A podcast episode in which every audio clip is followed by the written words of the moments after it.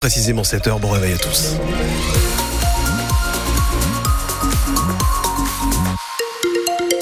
Petit coup d'œil habituel sur les routes de la région, mais en ce dimanche matin, c'est très calme, vous vous en doutez, soyez extrêmement prudents. La météo, Louise Adelaide Boinard pour ce dimanche. Des éclaircies, mais Ah. pas partout. On va avoir un petit peu de soleil du côté de Dunkerque, de la métropole lilloise et du côté de Béthune. Dans le reste du nord et du Pas-de-Calais, ça va être couvert ce matin. Des pluies sont à prévoir, mais ce sera en fin d'après-midi seulement. Et au niveau des températures, il fait déjà très doux ce matin. On a déjà 9 à 10 degrés en moyenne. Travaux en cours sur les lignes ferroviaires abîmées pour- par les inondations dans le Pas-de-Calais. Oui, deux lignes de train sont en train d'être remises en état car elles sont fermées à la circulation depuis un mois déjà. La ligne Boulogne-Étaples est inutilisable à cause de l'effondrement d'un talus sur les voies. Celle Étaples-Saint-Paul-sur-Ternoise à cause de l'eau qui a détruit une partie des balastres. Des bus de substitution sont prévus jusqu'au mois de février à minima et des solutions vont être trouvées pour permettre aux passagers de se déplacer pendant les fêtes de fin d'année. Pour évoquer toutes ces mesures et rassurer les maires des communes qui ont parfois perdu leur seule ligne ferroviaire, une réunion s'est tenue à Rendu-Flier près de Berck avec la SNCF hier. Mathis Tropini s'y est rendu.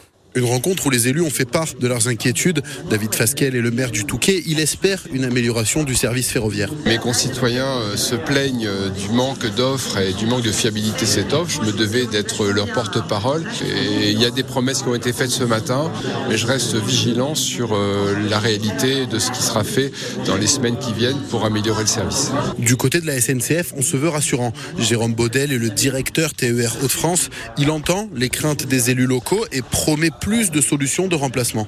Les demandes sont légitimes. Ils expriment une attente forte de la part du transporteur pour répondre au mieux aux attentes de leurs administrés. Notre objectif, c'est de se rapprocher le plus possible de l'offre de référence. En termes de chiffres, l'offre nominale sur le secteur, c'est 100 trains, 3 quarts. Aujourd'hui, on est à 60 trains et 40 quarts. Moins de trains mais plus de bus, c'est le compromis trouvé par la SNCF le temps des travaux. Céline Masson, directrice territoriale de la SNCF Réseau, souhaite un retour à la normale le plus rapide possible. L'objectif général, c'est bien évidemment de toujours reprendre en toute sécurité ferroviaire le plus tôt possible. Sur la ligne Boulogne-Étaples, les travaux de remise en état avancent. La SNCF a fixé la date de reprise à la circulation au 5 février 2024. Concernant les inondations avec les pluies d'hier et les petites pluies du jour, la Canche, la Lissamont, la Haime et la Liane sont placées en vigilance jaune, mais aucun débordement n'est à prévoir, simplement des crues habituelles pour la saison. Une personne est décédée hier soir, un peu avant 21h à Calais, dans l'incendie d'un wagon de fret rempli de papier. Un Soudanais de 16 ans a également été blessé, mais légèrement. Il a été pris en charge par la police. Le réchauffement climatique fait des ravages dans les forêts des Hauts-de-France. Nos forêts sont pour le moment préservées des méga incendies, mais elles meurent quand même à petit feu à cause de nombreuses maladies et parasites, selon le dernier inventaire de l'Institut national de l'information géographique et forestière, l'IGN. La mortalité des forêts françaises est en hausse de 80% en 10 ans, un chiffre encore plus élevé dans les Hauts-de-France. Stéphanie Vurpillot, la chef du service de l'information statistique forestière et environnementale, nous explique les dégâts chez nous.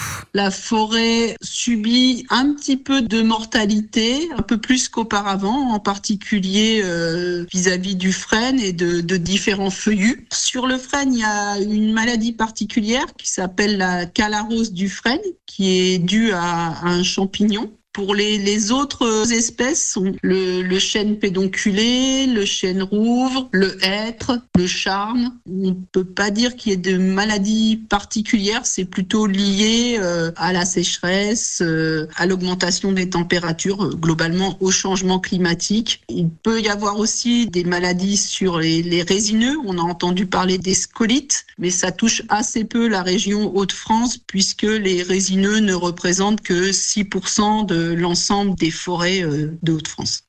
Et avec ces 500, hec- 500 000 hectares boisés, les Hauts-de-France sont la neuvième région boisée du pays. Une marche pour le climat et contre les démolitions est organisée à Roubaix à 14h aujourd'hui. Elle est menée par le collectif Ensemble pour le climat qui donne rendez-vous place d'Amiens. Une marche pour la paix se joindra au cortège des écologistes. Et hier à Lille, environ 150 personnes ont marché pour défendre le climat également, alors que la COP28 entre dans sa phase finale à Dubaï aux Émirats arabes unis. Elle se conclut mardi. Il est 7h05 et donc les 30 heures de direct du Téléthon se sont achevées cette nuit. mais la collecte n'est pas finie pour autant pour euh, financer la recherche sur les maladies génétiques neuromusculaires et les maladies génétiques rares. Les dons sont possibles jusqu'à vendredi prochain, mais pour le moment, les nordistes ont été généreux. Ils ont donné un peu plus de 629 000 euros. Les habitants du Pas-de-Calais, un petit peu plus de 308 000 euros. Et au total, ce sont 80 millions 670 000 euros qui ont été promis dans toute la France. Aujourd'hui, c'est la journée internationale du droit des animaux. À cette occasion, l'association de défense animale L214 publie son classement des villes de plus de 50 000 habitants qui traitent le mieux les bêtes à poils, à plumes et à écailles. L'île arrive dans le top 10 à la huitième place. Les trois premières villes du classement, ce sont Grenoble, Montpellier et Strasbourg. Et pour établir ce classement, L214 s'est appuyé sur 20 mesures contribuant à améliorer la condition animale. L'association regarde par exemple si les pigeons sont tués ou si les communes servent du foie gras pendant ces réceptions officielles. Le LOSC veut continuer sa belle série cet après-midi. Le club de football lillois affronte celui de Clermont à 15h cet après-midi. Les Dogs sont quatrième du classement provisoire de Ligue 1. Ils en sont à 12 matchs sans défaite, Ligue 1 et Ligue Europa Conférence confondues. Cet après-midi, ils affrontent les avant-derniers du championnat français. L'ambition est donc élevée, comme nous le confie le milieu offensif Rémi Cabella. L'Europe, ça reste toujours l'objectif de Lille et d'abord après savoir les places, ça c'est un peu, je sais ce que c'est une, saison, c'est très très long. Pour le moment, comme on l'a dit, c'est un peu le, discours du président et du coach, step by step. Euh, on prend les matchs un par un et pour le moment ça se passe super bien, que ce soit en championnat ou, euh, ou en Europe voilà, ça, ça, fait du bien de, de, de gagner, d'être d'être dans les bonnes places et, et c'est le plus important. Lille Clermont, c'est à 15, c'est à 17h cet après-midi, un match à vivre en direct et en intégralité sur France Bleu Nord. Pour cette 15e journée de Ligue 1, l'entraîneur portugais Paulo Fonseca sera privé de Jallo et Cavallero.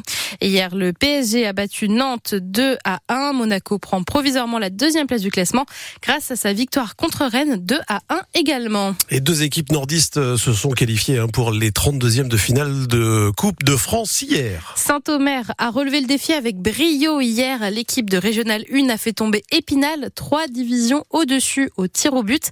Qualification également de Fény-Aulnois, équipe de National 2, vainqueur à Itancourt 3 à 2. Itancourt qui est en Régional 1. En revanche, fin de l'aventure pour le RC Calais qui s'est bien battu face à Caen hier. Le jeune club de Régional 1 a mené le club de Ligue 2 jusqu'à la 70e minute mais a fini par perdre 4 à 1. Élimination également de Dunkerque alors que c'était son premier match de Coupe de France. Le club de Ligue 2 a été sorti au tir au but par l'équipe de Reims-Sainte-Anne en National 3, soit trois divisions au-dessus, en dessous, pardon. Le huitième tour de Coupe de France continue aujourd'hui encore avec le match du petit pousset de la compétition. Blériot-Plage en Régional 3 affronte Chambly en National 2 à 13h30. Valenciennes affrontera Mulhouse à 15h.